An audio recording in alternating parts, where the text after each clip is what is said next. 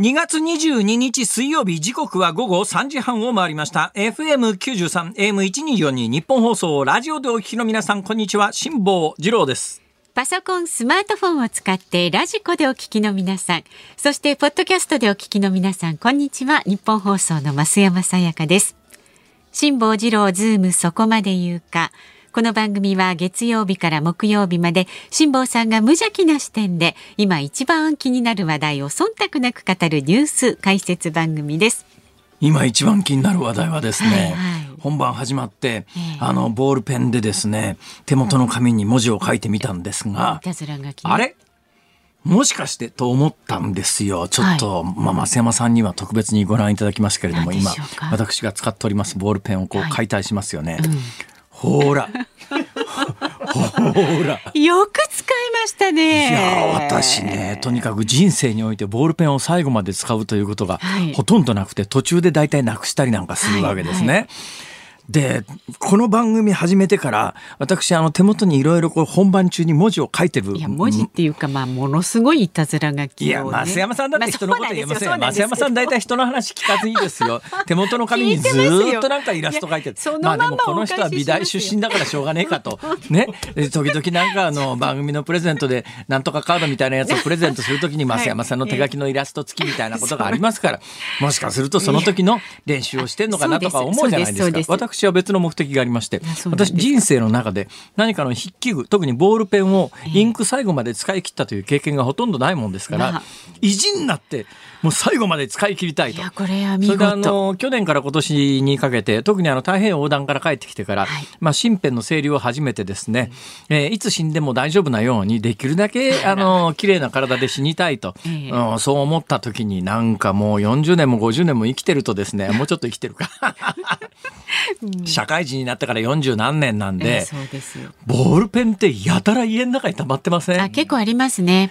なんかね今はもうさすがにやめてますけど一昔前は私ね週に6泊ホテルに泊まってた時があるんですよ。あ,、ね、はい、あの関西ローカル方面で、えー、でまあホテルがずっと同じとは限らないんですけれども週のうち6泊もホテルに泊まっていると、はい、ホテルの中からタダで持ってきてもいいものってあるじゃないですか。えー小さいシャンプーとかリンスとか、まあ、最近あのシャンプーリンスも、えー、大きなパッケージで置いてあるところが増えまして、はい、でね最近私誰も言わないけれどもこれ言っちゃオンエアで言っちゃいけないと思うから私も言わずに来たんですけども。えーあの変な YouTuber の人たちが SNS 等でですね飲食店に行って、うん、そこに置いてある醤油だのお酢だのにいたずらして、結構大問題になってるじゃないですか。そうですねでおそらくねエコーで環境に配慮して昔はどうせあんなもん使い切らないのにホテルのシャンプーとかリンスって一つ一つこう個包装になってる小さいやつが置いてあったけど、えーはい、あれは確かに無駄だよなと思っていたらある時から経費節減とエコと両方を兼ねて、えービジネスホテルなんかは大きな塊でどんどんどんと置いてあるんですけど、あれっていたずらするやついないんだろうかっていうのがだからね、まあ、まあ、そういうのは世の中はねあのレストランの醤油差しじゃないですけれども、えー、そういうことはしないよということで信頼関係の上に世の中が成り立ってると。はいいうことで、結構ね、最近まあ、エコという、エコといや何でも許されると思ってですね、エコという名のもとに、ただで持って帰れるものがどんどん減って、ホテルなんかでも、ボールペンなんかでも今ね、そう簡単には持って帰れないような感じの雰囲気があるんですけど、私はもったいないですから、ホテル宿泊してる時には、ただのものは全部持って帰ると。もうそんなところまで使い切らなくて。そうするとね、ボールペンみたいなものが大量に溜まって、これは、使い切らないなと。で、ボールペンにも賞味期限みたいなものが、使用期限みたいなものが現実にあるんで、これがね、いいボールペンと悪いボールペンはね、はい、30年間放置しておくと分かりますね。はい。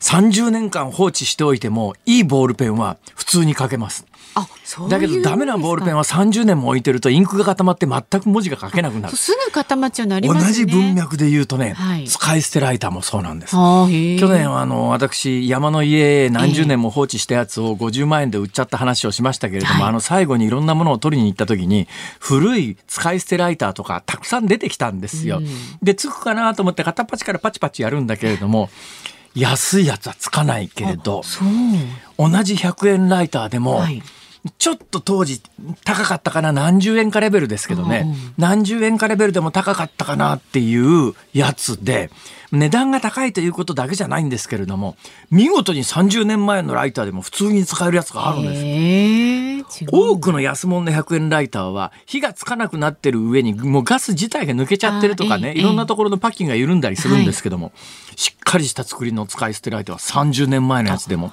いやまあそういうとこでボールペンも同じなんですよ。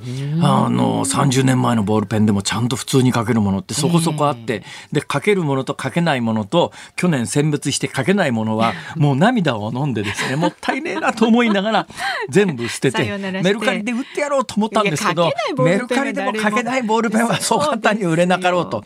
いうことで書けないボールペンは処分をして書けるボールペンだけ残して、その書けるボールペンに関してはもう一つ生涯の目標を立てて生きてる間に全部のインクを使い切ると。だからただで持って帰っていいボールペンを見かけても家に持って帰らないと。これがね、ものすごく心理的にはハードル高いんですよ。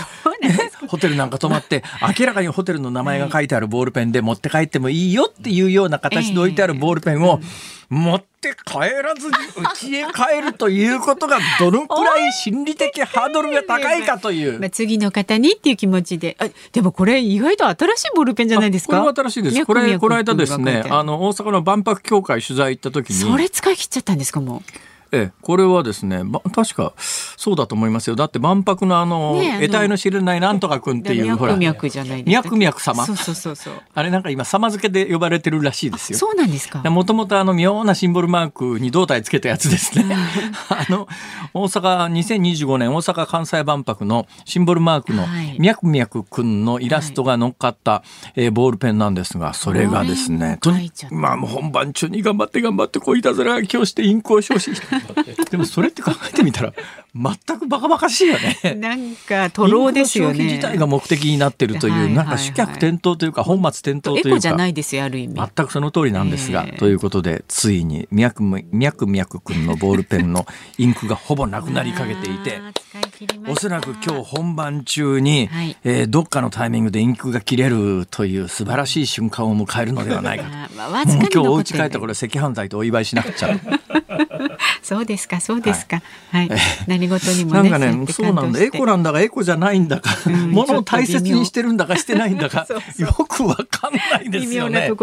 世の中の最近エコエコって言ってる声の中にはどう考えたってそれエコじゃないだろうっていうエコバッグが家に何個あるんだっていう。それはちょっと気になったりします。なんかいろんなところでエコバッグもらって。そうなんですでエコバッグばっかり大量に溜まって、はい、それもだけど気に入ったやつは少数ですから、気に入ったエコバッグばっかり使ってるとだんだん汚れてきてここに食べ物入れるのはかなり抵抗感があるよな、はい、私なんか東京往復東京大阪間往復するに際して、あのエコバッグの中にあの上履きとか外履きとか靴入れて持ってくることがあるんですが、はい、ふと気がついたら、うん、あれ？今日これあのブロッコリー入れてる袋って、えー、靴入れてきてたやつじゃねえかと。靴と使い分けてくださいよ。一緒なんですか？あ使い分ける。使い分けエコじゃないですよ。一つで何でもカバーできるんですよ。だって別に。ブロッコリーだって別に袋入ってますからね。まあそうだけど。ブロッコリーを靴の裏になすりつけるわけじゃないですから、いやまあそうですけど。どこが問題なんですかそれ。金がいるかもしれないじゃない。ですか金がいるって言ったらこの辺りいくらでもいますよ金なんか、まあ、まあそういうことになりますけどね、あそれでふっと思い出してしまいました、はいえー、とにかくこの番組では再三、えー、食べ物を送らないでくれと、ね、出演者に食べ物を与えないでくださいと再三申し上げておりまして、はい、それ以来ですね今年は私あの、えー、バレンタインに一つのチョコレートもリスナーさんにもらえないという 浮き目を見たのでございます。いやあのね時と場合にいやいやいいんです。もうバレンタイン過ぎましたから。ま あそうですね、えリスナーさんに一つもなしですからね。優秀じゃないですか。私1990年代80年代後半に全国ネットの番組をテレビでやってた時には、はい、軽トラ1台分ぐらい来ましたからね。さすがにちょっとかわいそうですね今年は、ね、ゼロってどうよゼロって。だから今年私宛てにチョコレートをもし送ってくれる人がいたらすごい目立ってたと思いますけどね。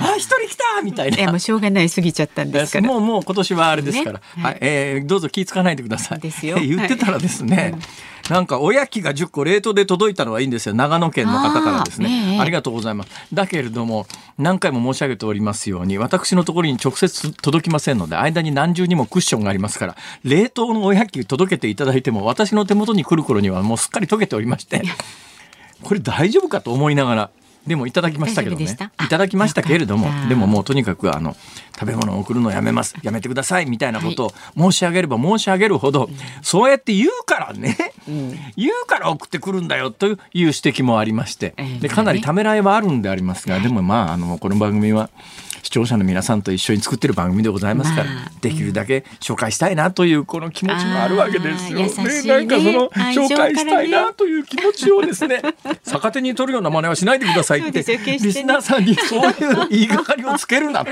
本当に。はい、えーまあ、はい。基本的にあのありがとうございます。えお気持ちだけで結構ですから、はい。どうしてもお気持ちを具体化したいということは ことがありましたら、まあ、本をお買い上げいただくのが一番でございますので、はい、もうね、再三言っておりますが、お気遣いなく本を買ってください。あるいは金塊。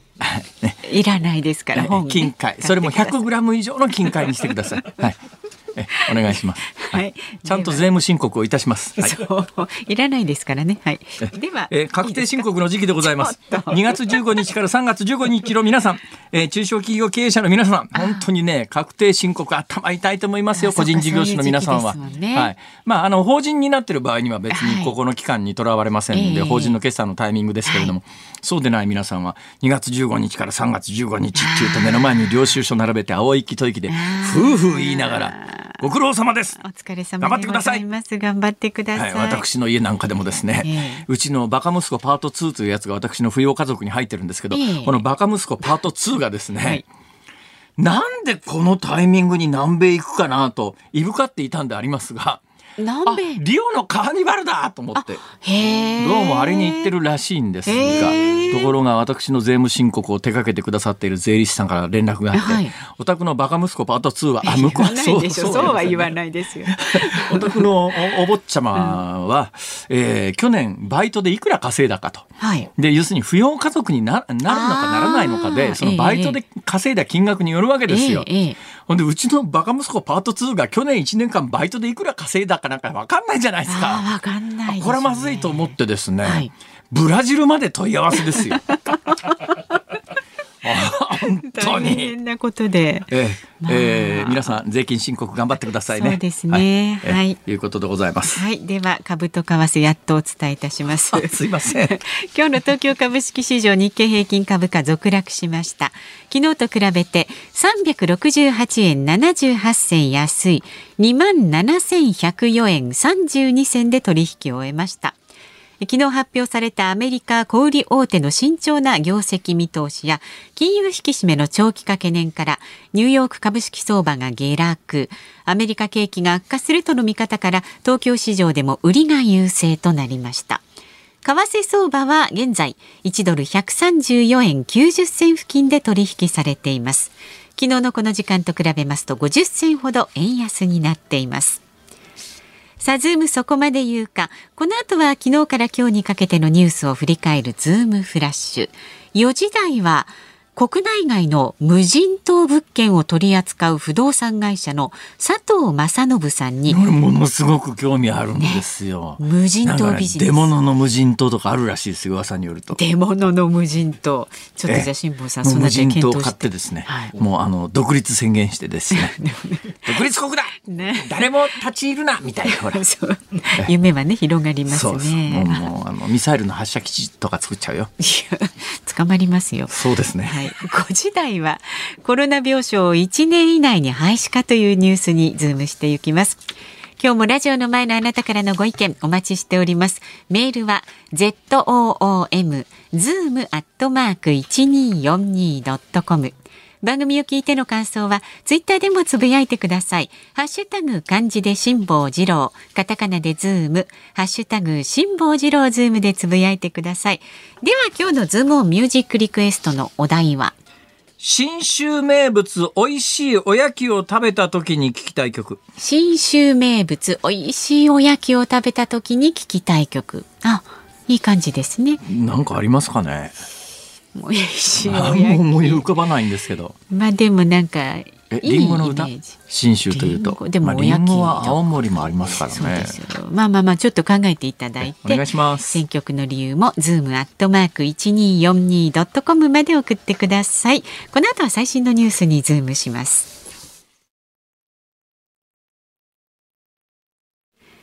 ニッポン放送ズームそこまで言うか。このコーナーでは辛坊さんが独自の視点でニュースを解説します。まずは昨日から今日にかけてのニュースを紹介するズームフラッシュです。全国で相次ぐ強盗窃盗事件のうち先月東京狛江市で起きた強盗殺人事件で警視庁は実行役の52歳の男ら2人を逮捕しました犯行に使用されたレンタカーから見つかった携帯電話からはルフィと名乗る人物らとのやり取りが見つかっています。ロシアのプーチン大統領は昨日ウクライナ侵略を開始して以降初めて内政や外交の基本方針を示す年次教書演説を行いました。この中でアメリカとの核軍縮条約新スタートについて脱退はしないが参加を一時停止すると述べました。これを受けてアメリカのブリンケン国務長官は非常に残念であり無責任だと批判しました。イタリアのメローニ首相は21日ウクライナのキーウを訪問しゼレンスキー大統領と会談しました。メローニ首相は防空システムの供与を約束しましたが戦闘機の供与については否定しました。ロシアのタス通信によりますと中国外交のトップ王毅共産党政治局員は昨日モスクワを訪れました。22日にラブロフ外相と会い両国の結束を確認します。教科書会社最大手東京書籍が発行した高校地図の教科書におよそ1200箇所の訂正があった問題で長岡文部科学大臣は再発防止を強く指導する考えを明らかにしました。訂正箇所はバハマの国の位置が違うといった地図上の誤った表記や作品と地図の表記が合わないなどです。万博協会は2025年大阪・関西万博で実用化を目指す空飛ぶ車の運行事業者として ANA ホールディングスや日本航空などを選定したと発表しました。入場者の移動手段に利用することを想定しています。日本郵便は切手付きの国際郵便はがきエアメールと航空書簡の販売を今年の9月末で終了すると発表しました。エアメールは70円切手航空書簡は90円切手が印刷されていて世界各国に配達されますが現在年間の販売数が極めて少なく郵便局の在庫を減らして合理化を図ります。アメリカ発祥の医療ブランドフォーエバー21がフォーエバー21が昨日およそ4年ぶりに再上陸し東京渋谷に期間限定でオープンしました。前回よりも商品の値上げを、えー、値段を上げまた日本人向けのデザインにしています。渋谷の店舗は今月26日までですが4月に大阪府で常設店を出店。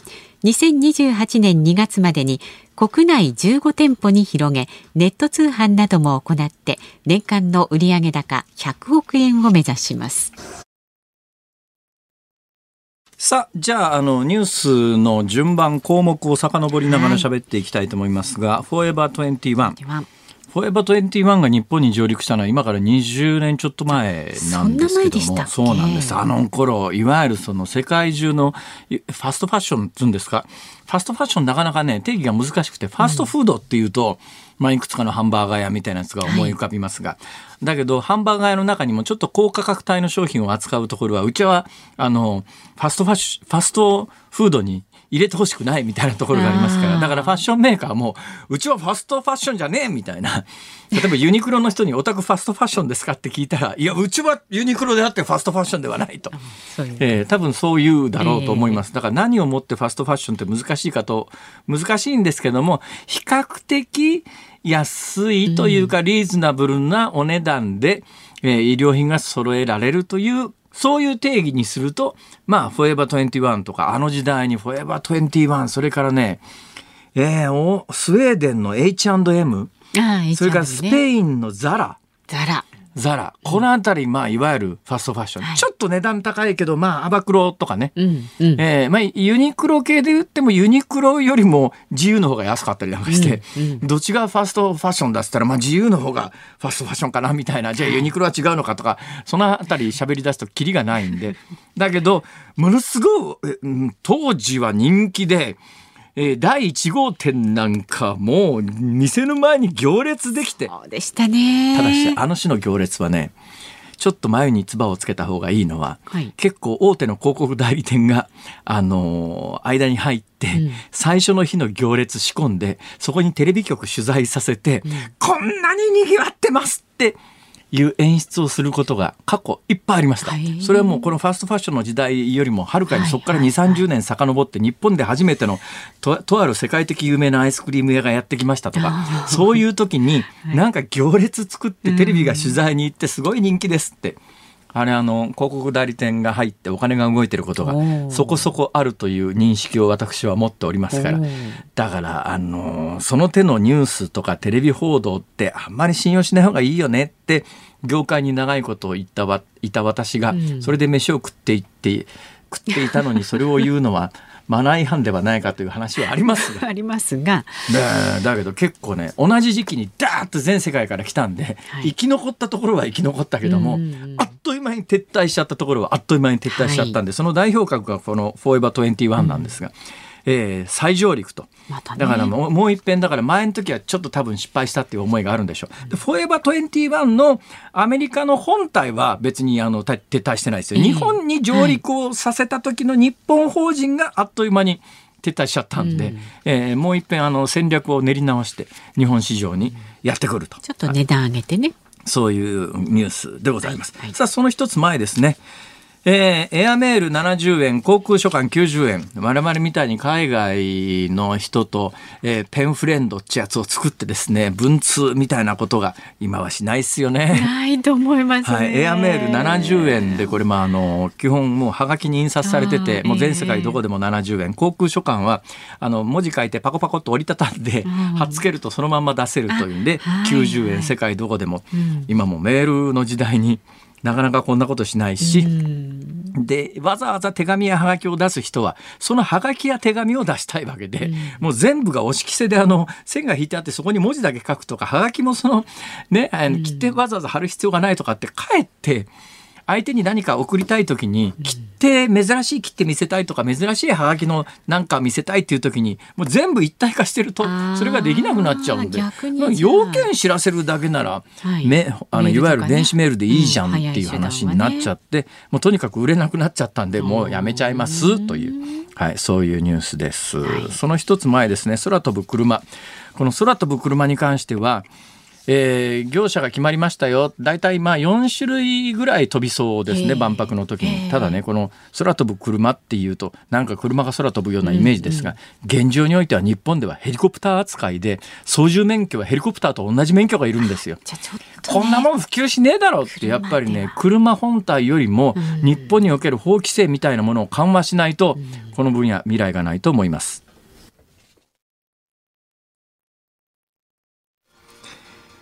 2月22日水曜日時刻は午後4時3分を回っています。東京有楽町日本放送第三スタジオから辛坊治郎と。増山さやかでお送りしています。ズームそこまで言うか。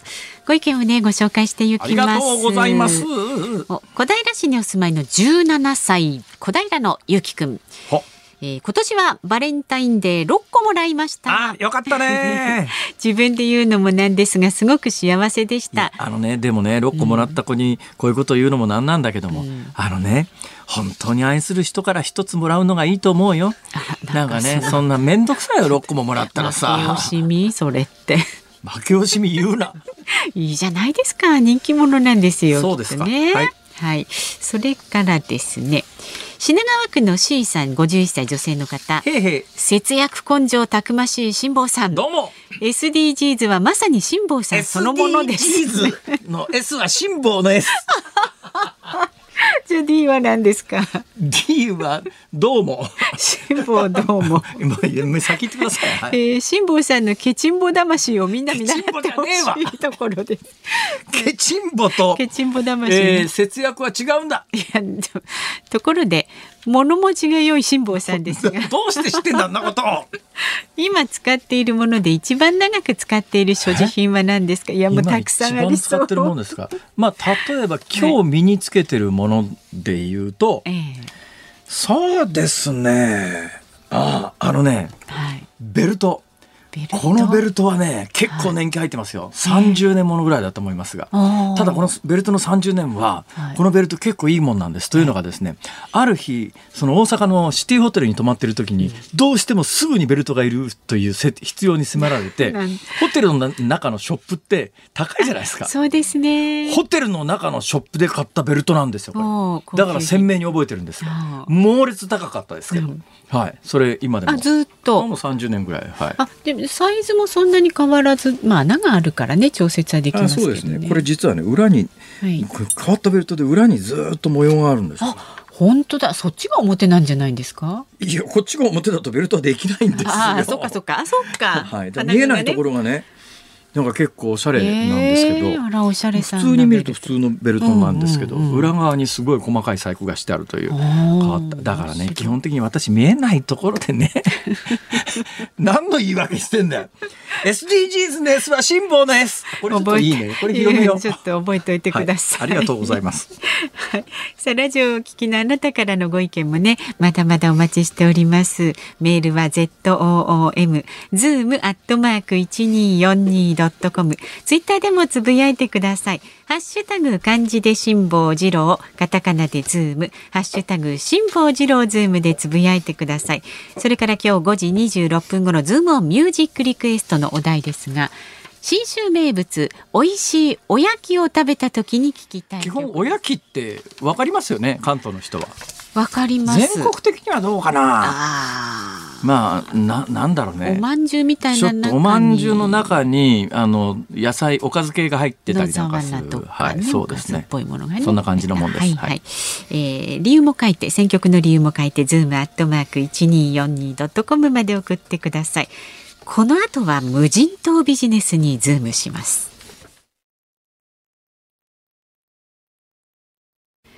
辛坊さんが独自の視点でニュースを解説するズームオン。この時間特集するニュースはこちらです。沖縄の無人島を中国系企業が半分購入。松野官房長官注視してゆく。沖縄本島の北側の無人島屋那覇島のおよそ半分の土地を東京都内で不動産投資やリゾート開発を手掛ける中国系企業がおよそ2年前に購入していたことが分かった問題で松野官房長官は今月13日の記者会見でこの島は安全保障上重要な土地の利用を規制する法律の対象外だとした上で政府として動向を注視していく考えを示しました。さあではここで専門家の方にお話を伺います。国内外の無人島物件を取り扱う不動産会社ブルーオーシャンポイントの佐藤正信さん。現在オーストラリアにお住まいということでつながってますオーストラリアと？はい。配線が？はい。あお顔も拝見できます今なんかあのコンピューター上にお顔も見えてますね。佐藤さんこんにちは。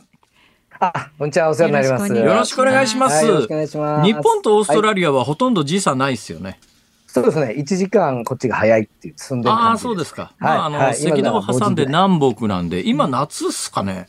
そうですね、もう半袖ですね。あ。T シャツ姿本当に。なんでところでオーストラリアにいらっしゃるんですか、や、もうこれはもう、もう家族の事情というか、はい。まあ、あの、まあ、教育のこととかもあって、ええ。まあ、ここ、うん、まあ、何度かね、訪れてて、すごくこう、自由な感じがいいねと。だからもう十何年前ですね。おその前は、とえ、関西に行ったんですよ、実は。あそうですか。辛坊さんの、え、辛坊さんよく見てました、テレビで。はい。恐縮です。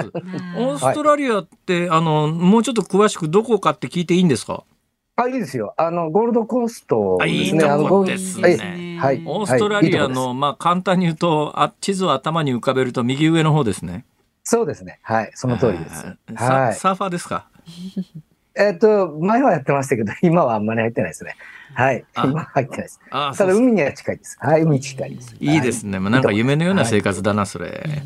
それでなんですか？いやいや、しいいやってなんですか？ごめんなさい。言いかけたのごめんなさい。と止めちゃった。いやいや、なそんなことないですよ。はい。あのそれで島専門の不動産業をやってらっしゃるんですか？そうですね。あの、まあ、もともとは一人でやってたんですよ。あの、それで、えっ、と、まあ、これは二十何年前に遡るんですけれど、ええ僕の師匠みたいなのが、まあ、ドイツにいましてね。はい。まあ、その方から、まあ、その方の記事を、まあ、雑誌で記事を見たのが、まあ、始まりで、僕もその方の弟子みたいな形で、ちょっと始めたというような感じですね。いや、はい不動産業者は結構世の中にたくさんいますが、島、島専業の不動産業者さんって珍しいですよね。そうですね。まあ、あのー要はこれ僕メインではないんですよ。あの、本当にこれ島がね、すごく売れるような、あの、ものであれば、ええ多分他の大手さんがほっとかないですよね。はあはあもう大手さんが出てきて、もうどんどんやると思うんですけど、ど。そもそも売れるもんじゃないんですよ、もともとね。うん僕はもう好きだから、あ好、きで、そうですか。もうライフワークみたいな形でやってるので、なるほど。まあ、専業という、まあ、なんていうんですかね、島専門みたいな感じでやってまえ、す。ということは、あの、ご飯を食べる手段としては何をしてらっしゃるんですか？あ、僕はあの事業、他の事業もしてますし、あの、オーストラリアでも不動産業をやっております。あ、そういうことですか。じゃあ、はい、あくまではい、も、そうです。島専業っていうのは、そこの部分に関しては趣味みたいなもんだということですか？まあそうですね。あの、他にやる人、やってる人もいなかったっていうのも大きいですけれど、まあやっぱり自分が好きなんでやってるっていう島好きですか？そうですね。まあリゾートが好きで、まあだからまあゴールドコーストっていうのもあるんですけれど、まあそこからですね。だからまあ辛坊さんもほら、ね、ヨットとか大好きじゃないですか。はい、だからなんかこう、似てるような感じはあるんじゃないですかそういうところであの、いや、そんなに優雅じゃないですよ、私は。そうですか。いや、いや、素晴らしいですよ。僕見てましたよ。ヨットのあれも何年見ましたしうん。ありがとうございます。もう素晴らしいですよね。あんなことなかなかできないですよ、やっぱり。いやいやいやいやもう尊敬します。いや、尊敬しまとんでもないです。私ね、島欲しいんですけど、どっかに売ってませんか？す。いや、ありますよ。今僕は、僕のところにあるのは7頭ぐらいえ、んですけど7頭もあるんですか？そうですね。あの、まあ、こ、これはもう、あの、権利関係が綺麗なもので、ええ。あの、ちゃんと所有者さんがいて、きっちりこう映るっていうえもの、それ島一頭買いができるってことですか？一頭買いです、一頭買い。島一頭買い。なんかいいですね。はい。和牛一頭買いみたいですね。そう。夢がね。ありますはい。ね。はい。島一頭買い。その7頭の内訳なんですが、全部日本の島ですか、全部日本です。あ、海外のも言ってくれって言われればいっぱいあるんですけれど、基本的にはやっぱり日本のお客さんがね、多いので、そうすると日本のお客さんはやっぱりなかなか海外行けないよっていう方が多いんで、で、まあ、日本の島をメインに紹介してわかりました。じゃあ日本で7つの島が一頭売りで出てるっていうことなんですが、もうちょっとねあ、はいああれですね。やっぱりあのね、気分は大きく持ちたいので、一番高いやつ教えてください。いくらですか？一番高いのが3億円です。はあ。おそうどの辺にあるんですか？これは沖縄ですね。沖縄。西表のですえ、はい。広広さは？広さはね、これ今ちょっと手元にないんですけど、えっと、どれぐらいだったかな ?5 万平米ぐらいだったと思います、でかっはい。はい。それでかいっすね。はい、はい、はい。そんなにあったら、それで3億ですか？水場あるんですか？あ、あの、全部周り水なので、はい。いや、それ海の水は飲めないし、それ。あ、水場、あ、水場というか水飲むところですよね。そうです、そうです。これはね、あの、基本的には無人島なんでインフラってないんですよ。まあ、ある島もあります。はあ長崎の島とかね、はあはああるんですけれど、ど。基本的にはやっぱり井戸を掘るとかですね、ええあとは本島からパイプで引くとかという形にはなります。あとは、あの、最近はね、あの、海水を淡水にする装置っていうのが売ってるんですよ。あーありますね。海水を組み上げて。はい。沖縄だったら。太陽光で電気作って海水淡水化装置を電気で動かして淡水作るって現実的には可能ですよねこれ。可能です。今すごくいいですよね。あの、そういった器具も。ええとてもあの、以前に比べたら、もうすごくいいものがあるので、はあまあ、あの、生活はできるんじゃないかなと。まあ、バックアップで発電機を置くとかね。まあ、そそういうのありますけど何万平米もあったらいいですねそれ、うん結構あのヘリコプターの発着場ぐらいできますね。あ、できます、できます。うんそういう計画もここはあったみたいですけどね、以前。い今今どうしてそれが売りに出てんですか？や、これはもう、あの、売り主さんが、えっ、と、まあ、売りたいっていうのが、まあまあ、そもそもそものところなんですけど、ははいい、はいはい、もう売りますよと。これ、はい最寄りの最寄りの近いし大きな島で飛行機で行けるようなところからどのぐらい時間は離れてるんですか？飛行機で行けるので、石垣島ですよね。石垣島に飛行機で行って、はいはい。そこから西表まで船で行って、はいはいはいはい。で、そこからさらに、まあ、船、まあ、ど実を言うとね、ここはあの、干潮時にはもう渡れるぐらい近いんですよ。西表島の本島からあは。そうなんだ。だから渡れなくはないんです。あただまあ、いい話ですね。潮がうん、潮が満ちてたら、まあ、船を回さなきゃいけないって感じはありますけど、まあまあ、近くの、えー港からだったら10分、15分。いや、それものすごく魅力的で、今かなり心動いてるんですが、一つだけ大きな 問題がありましてね、はい、どうぞ、なんでしょ。う。3億がないっていう問題なんですけど、ああ、これ、ローンローン組んで買えないんですか？これね、本当皆さんから聞かれるんですけど、ええ。要は3億円っていう値段って、ほとんどもう売り主さんのいいねみたいなもんなんですよ。僕が決めてるわけではなくて、あまあそうでしょうね売り主さんがこれぐらいで売りたいですよと。はいというのは、まあこれぐらいの値段で買ってる方も多いんですよ、やっぱり。はいバブルの頃とか。はいはいはい。で、あの、ただ実際の実勢価格というか、評価額、固定資産の評価額で言えば、ええ、だいぶ低いんですよ。まあそうです、ね。ということはですよ。はいはい。それに、そう、そういう評価額に基づいて金融機関は貸し出しをするので、はは要は3億と言っていても、評価額が例えば1000万だったら、その8割ぐらいしか貸してくれないですよね。で、あ800万しかない。つまり、そうすると、4億2000万自分で用意しなきゃいけないっていう話。要するに、あの、実際の取引価格までは住宅ローンは組めないっていうことですね。そういうことですよ。住宅ローンはね、それに基づいて、ああの評価額で、に基づいてお貸しをまあ、不動産担保だから当然う。そうですね。そういうことです担保に取る不動産の流動性とかね。何はい割が、あの、っていう上限になるという。そういうことです。そういう。ことです。はい。わかりましたはいじゃあなので、まあ、それちょっと現金決済。3億の島は諦めましたので、もうちょっと安い島どうかないですか？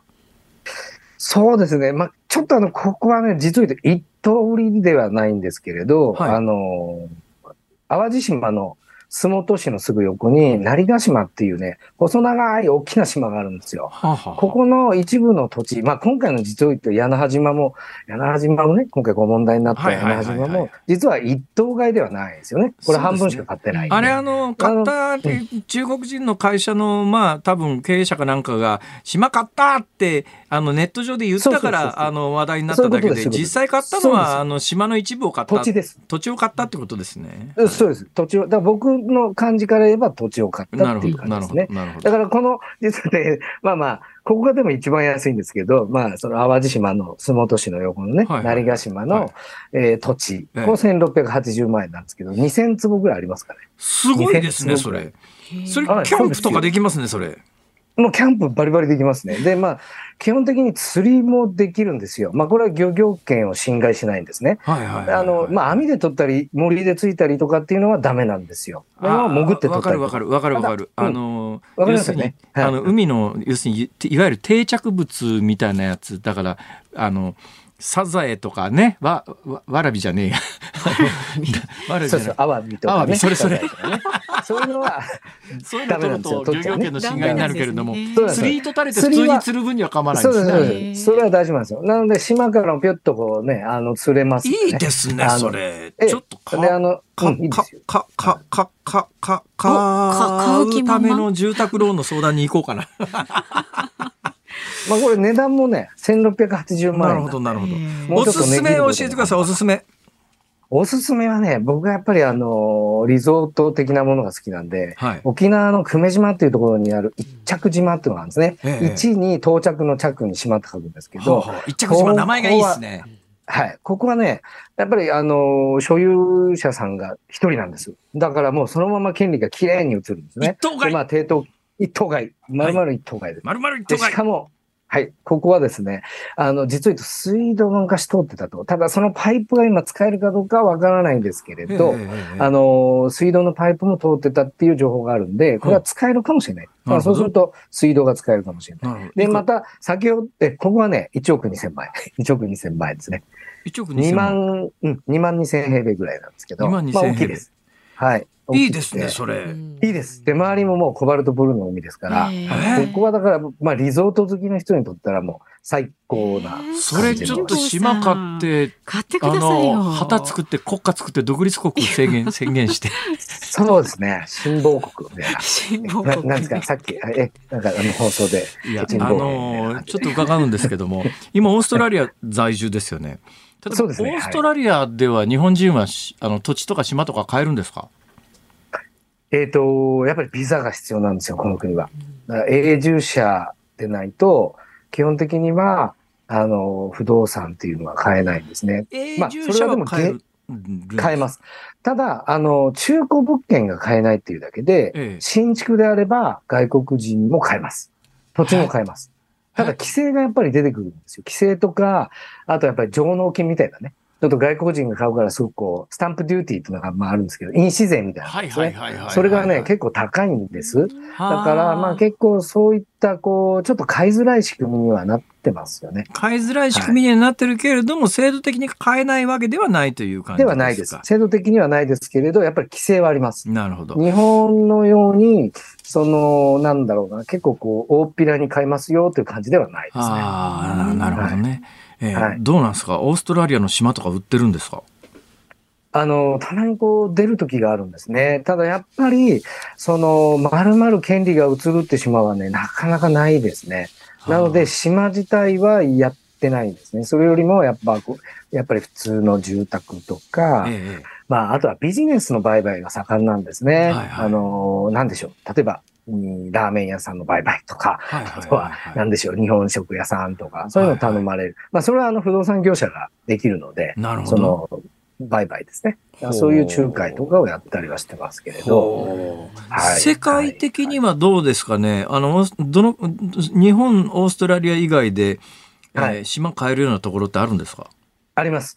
やっぱり先進国は、大体外国の方買えるんですよ。はまあ、アメリカとかヨーロッパとかですね。はいはいはいあと、カリブの方も買えたりしますね。ただね、あのーやっぱりこう、アジアとか、はい。えー小さな国っていうのは、やっぱりこう、開いてないですよね。外国人に対して。そねれはやっぱり貨幣価値の違いがやっぱり大きいので。そうですね。だから、あの、通貨価値がそうですよね。つあの、はい途上国の場合、通貨価値が低いと、外国からせまあ今回もね、根本的な問題の一つは、日本の島の一部とはいえ、中国人がまあいやポケットマネーみたいな形ですぐ買えちゃうぐらい、円の価値が落ちちゃって国力が落ちてきてるっていうことのことの方が本質的な問題じゃないか。はいやっぱりそう思いますか、はい僕もそれはすごい危惧していて、ええなんでもうちょっとしないんだろうかと、もうちょっと規制しないのかっていうのを、まあもうちょっとこう、対外的にあのええキャンペーンにした方がいいんじゃないかな。例えば北海道の問題とか、はいはいはいまあ水源を捉えちゃうとか、はいはいはいまあそういったのはものすごく僕危惧してるんなでだから僕は基本的にはむ沖縄の島とかセンシティブな場所は外国の方には売りません。お断りしてます。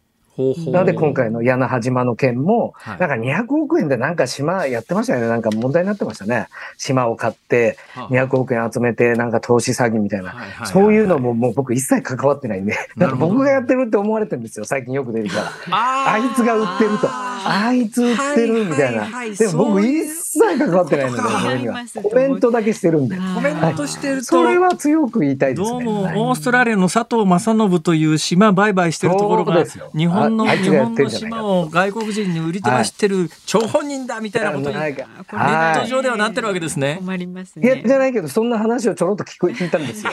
あれ、なんかそんな感じになってるよ、みたいなこと言われて。いやいやいや、僕コメントだけで。もう知ってますよ。この島は、屋那覇島は昔から知ってますけど、僕おあ知ってるんだ断りしましたから。知ってました。どんな島ですか、これ？これね、大きな島でね、あの、ビーチもあって、平坦地があるんで、もうほとんど平坦地なんですよ。だから僕は島を売ってきた中で言えば、ものすごく魅力的な島ですね。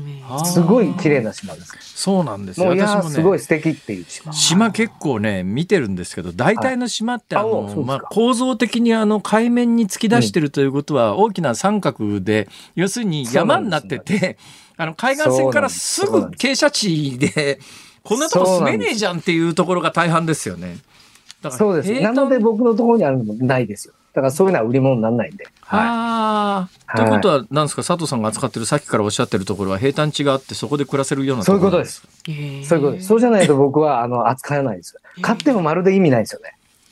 もう船もつけられないし、家も建てられないしってことになると、ええ全く意味がないので、僕は、あの、ちょっとそれは売れませんねって言います。はい。だから扱わないです。もともと扱わない。仕事ははい今日紹介していただいたところは、あの買ったらそこに暮らせて自そうです分だけの世界を作るということができるわけですね。お得じゃないですかそういうことですいいですね。それなんか聞けば聞くほど魅力的。なんかあのうん島のオーナーって響きが ほらしいいじゃないですか。ですね。です僕も欲しいな佐藤さん、佐藤さん今住んでらっしゃるところはあの自宅、はいご自宅ご自自宅、自宅、今自宅です。持ち家ですか？はい持ち家です。はい持ち家ですか、ゴールドコーストの持ち家って今いくらぐらいするんですか、これ場所にもよるんですけど、ものすごい上がりましたね。このコロナ禍ではい。30%ぐらい上がったんですよ。あへ、えそんなにオーストラリアも上がったんですか？だからちょっと普通に買おうかなっていう人たち、まあ若い夫婦とかはいはもう買えないですね。このゴールドコースト近辺は。ちょっと田舎の方に行かないとはい。買えないです。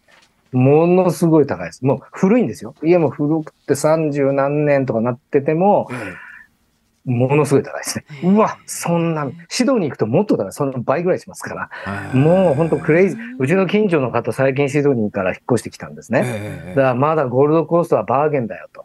シドニーはもうクレイジーだって言ってましたね。いやもうとにかくなんかあのオーストラリアでもそうかニューヨークとかなんか去年あたりとんでもないことになってましたもんね。そうですよね。マンションやっぱり1個何十億とか下手すりゃ桁がもう一個上がるみたいなね。そうでしょうね。はい。オーストラリアのこの田舎でこんそういう 現象ですから。あらまあ。いや、もうこんなびっくりする感じです。でも最近下がっはい。最近なんですか？下がって金利が上がってきた。金利があそうですね。金利が上がるとはい不動産価格はどうしても落ちてきますよね。ね。ちょっとやっぱ手放す方もね、はいはいはいそうですね。若干ですけどね。ええ。はいいいな羨ましいな 夢のようだな。じゃあちょっと辛坊さん検討してね佐藤さんゴールドコーストにあのちょっと佐藤さんにいろいろ教えを声に行くかもしれませんのでよろしくお願いします。ヨットでどうぞおいでください。ヨットヨットハーバーあります。ありがとうございます。そうです。オーストラリア人はみんなね、おヨットとか普通に持ってるんですよね。そうですよねねそう、家の前からね、出たりするんですよ。家の前にこうね、ジェッティとかあったりするんでね。なんかおしゃれ。憧れるよな。いいな。遠い目をしてますけれどもね、今日お忙しい中、株式会社ブルーオーシャンポイントの佐藤正信さんに伺いました。日本国を叩き打ってる人ではないらしいです。そうですよ、違います。そうですよ。すみません。それはしてませんので、よろしくお願いいたしまあありがとうございます。す。はい、こちらこそすみません。ありがとうございます。またお願いいたします。失礼します。ニッポン放送辛坊治郎ズームそこまで言うかをポッドキャストでお聞きのあなたいつもありがとうございます。増山さやかです。お聞きの内容はポッドキャスト用に編集されたものです。辛坊治郎ズームそこまで言うかはラジオの FM93 AM1242 に加えてラジコでもお聞きいただけます。ラジオラジコではポッドキャスト版にはないコンテンツが盛りだくさん。アトムさん吉田由紀ちゃんの中継企画さらに辛坊さんが「夕刊フジ」の気になる記事を解説するコーナーそして辛坊さんが聴きたい曲をお送りする「ズームオンミュージックリクエスト」などポッドキャストでは聞けないあんなことやこんなことがいっぱいです。ポッドキャストを聞いた後はぜひラジオラジコで辛坊治郎ズームそこまで言うかをお楽しみください。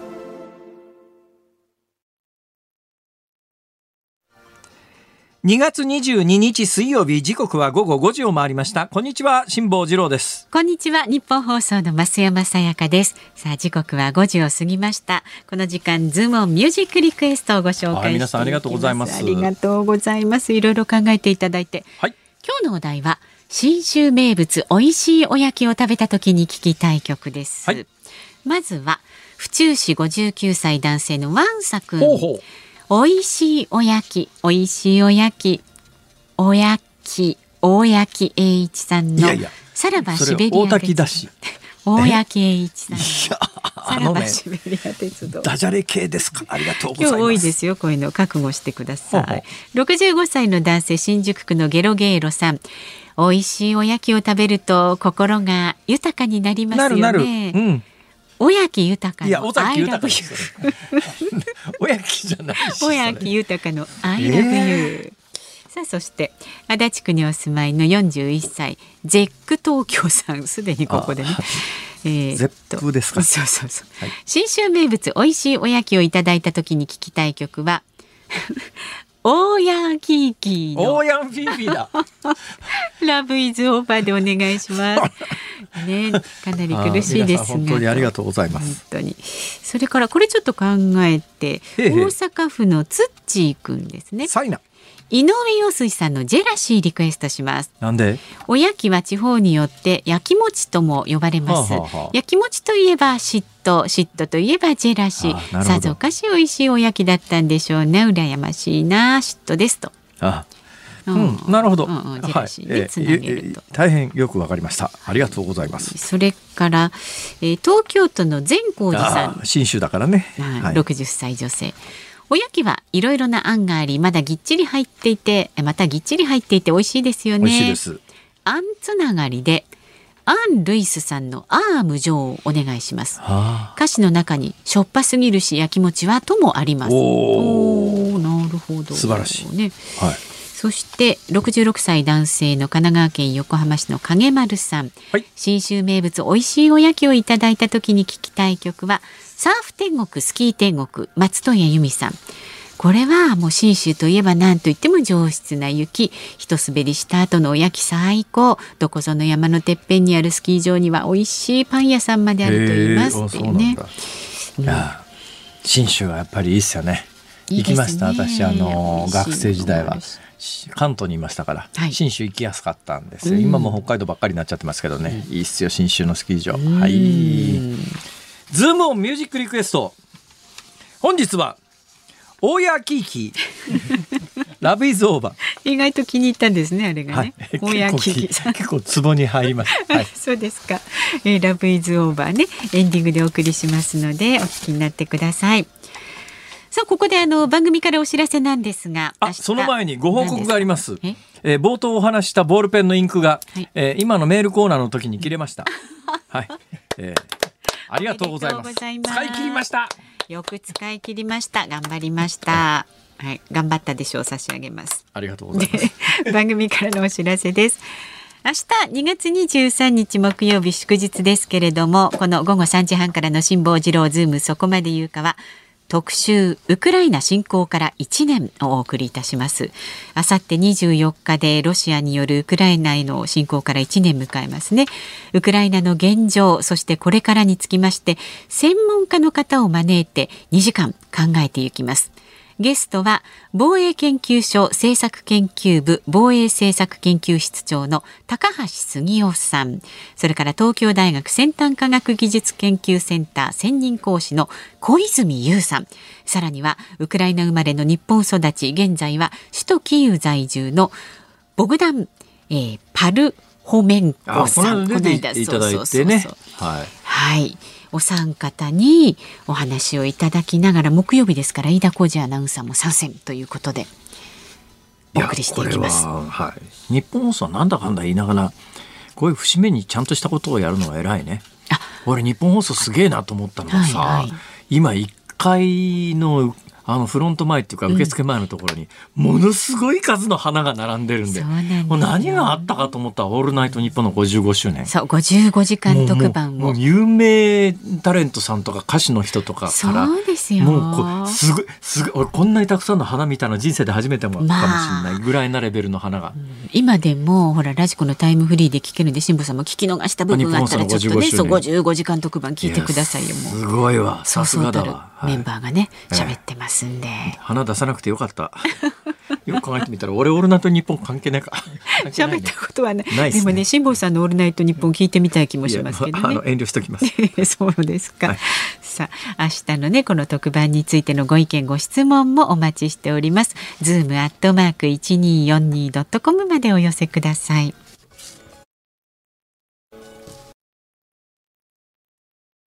辛坊さんが独自の視点でニュースを解説するズームオン。今日最後に特集するニュースはこちらです。コロナ病床を1年以内に廃止か。新型コロナの感染症法上の分類の引き下げに伴い医療提供体制を段階的に正常化する政府の意向案が分かりました入院患者を受け入れるコロナ病床は引き下げ後も当面継続し1年以内の廃止を目指します。そして廃止後は外来診療にあたる医療機関を現在のおよそ1.5倍となるおよそ6万4千箇所まで増やしたい考えです。実に変なニュースだなと、変。はい、コロナ病床を1年以内に廃止かっていうのが、まあ、いわゆるリードじゃないですか。はい。だって、まああのー多くの国から遅ればせとは言いながら、今年の5月にあのいわゆる感染症法上の分類を、えーこのコロナに関しては、まあ、インフルエンザ並みの5類に引き下げると、はい。インフルエンザ並みにすると。つまり通常の病気扱いすると、えー通常のインフルエンザ等で。通常インフルエンザってどういう病気かっていうと、まあ、病気になったら病院に行って手当てしてもらうと、まあ、そういうもんですよね、はい。病気っていうのは。ね。はい、今コロナに関しては今まで異常だったのは別に病気でないくてもとりあえず感染してるかどうかを検査であぶり出して、えー何の症状が出ていなくても感染者って言われてですね、で感染してるということになると普通の病棟で受け入れてもらえないと、はい。い、わゆるそのコロナ病床というところに運ばれていく。でコロナ病床がいっぱいになると、えー脳卒中でうちのあの義理の父みたいに公園でどうもベンチから落ちて頭を打ったんじゃないのって言われても、まあ、うちのえーあの義理の父の場合には、えー入院前に発熱してたということで、ええ。あの検査は行われましたけれども、ええ。陰性だったのでそのまんま運んでもらえたけれども、これ陽性だったらまずその病院は受け入れ拒否で、コロナの専門病床に運ばれますけども公園でベンチから落ちて頭打って。万が一ねそれで運ばれるよ、まあ、たまたまそのタイミングではいはいコロナにかかっていて、コロナが陽性だったら、受け入れてもらえずにたらい回しの挙句、などうなってたか分かんないっていうのが今の現状の、はいこれはやっぱりちょっとおかしかろうと。いうことで、まあ、あの5月以降は正常化するわけですが、ええ正常化してもコロナ病床今の現行はコロナ病床を1年以内に廃止かって話なんだけどそれ普通の病気扱いに5月以降するんだったら その段階でコロナ病床はなくなるのが普通じゃねえかって思うんですよ。というのはうんコロナ病床だけどこれがどうしてそうならないかというと、えーこれうがった見方というよりはまずもうちょっと違う的確な見方というふうに私は言ってほしいんですけど、はい。今コロナ病床って病院が作るといくらもらえるか知ってますか？コロナ病床ってね最初ねなかなかねあのそれでもコロナの患者受け入れてるっていうことになると他の患者さんが嫌がってあの病院経営に影響が出るからみたいなことでコロナ病床ってなかなか増えなかったんですよ。だから最初はねコロナ病床一つ作ると1日で9万7千円でこれでも受け手がいなかったんで、はい。最後どうなったかというと43万6千円ですよ。そんなに？43万1日ですよ。そんなに？1日コロナ病床患者入れてようが入れてまいがコロナの病床うち確保しました。で一時期大問題になったのは、はいはい。あのコロナ病床を作って補助金もらっていながら実際にコロナの患者入れてませんでしたっていうそういうのがニュースになったことがありますが。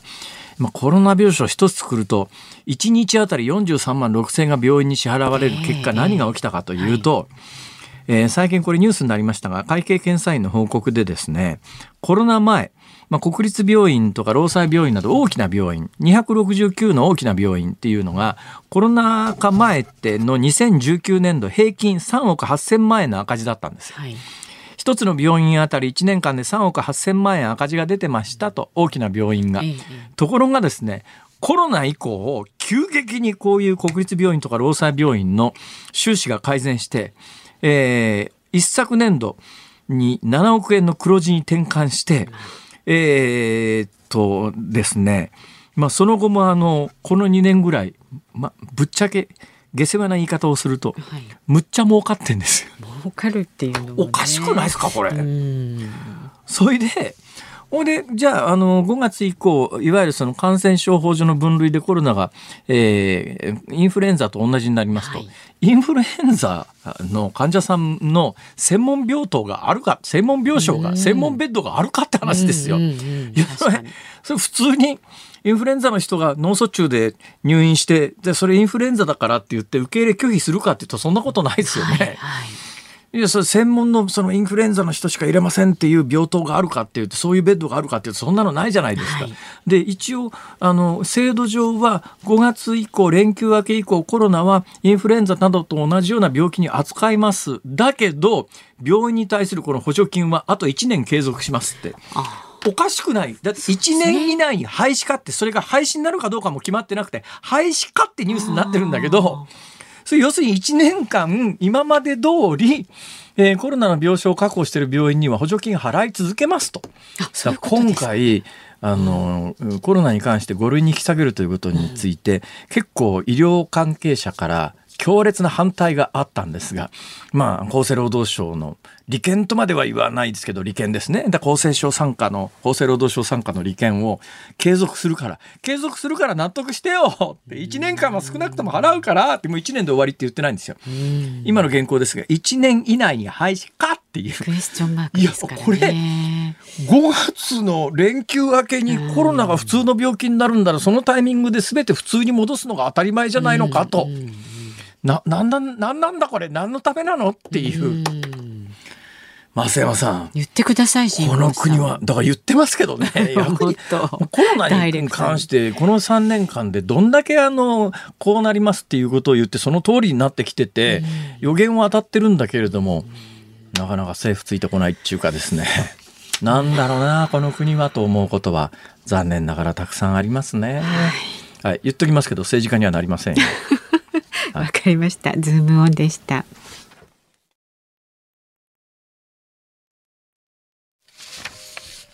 ズームミュージックリクエストお送りしているのは足立区ゼック東京さんからのリクエストオーヤンフィーフィー Love is over はい、うん、いうことでございまして、えー、先ほど本番中にボールペンのインクを使い切ったというご報告をさせていただきましたが、ね、もう一つご報告がございます、はい、今週私を悩ましておりましたパソコンの編集ソフト導入問題どうなりました？解決しました。えどういうふうに解決したかというと、うん、新たに買った安物のソフトがあの機能し始めまして、えー、7000円近く投じて買った最初のソフトは諦めて、うん、パソコンが重くなるのでもうアンインストールということで全部削除して7000円は諦めることにいたしました。あ,、はい、あのケチンボウ二郎さんとして思い切りました、ね、やかましいわ誰がケチンボウ二郎や。さあ、はい、この後日本放送は鶴子の噂のゴールデンリクエストをお送りします。で明日の朝6時からの飯田浩二の OK 工事アップコメンテーターは外交評論家で内閣官房えー、参与の三宅邦彦さんです。そして23日祝日明日のこのズームそこまで言うかは、ウクライナ侵攻から1年お送りいたします。高橋杉雄さん、それから小泉優さん、ボグダン・パルホメンコさんのお話を伺って、飯田浩司アナウンサーも登場です。はい。ということで、明日はあのしっかりと、えー、2月24日に向けてお届けしてまいります。辛坊治郎ズームそこまで言うかここまでは辛坊治郎と増山さやかでした。明日もぜひお聞きください。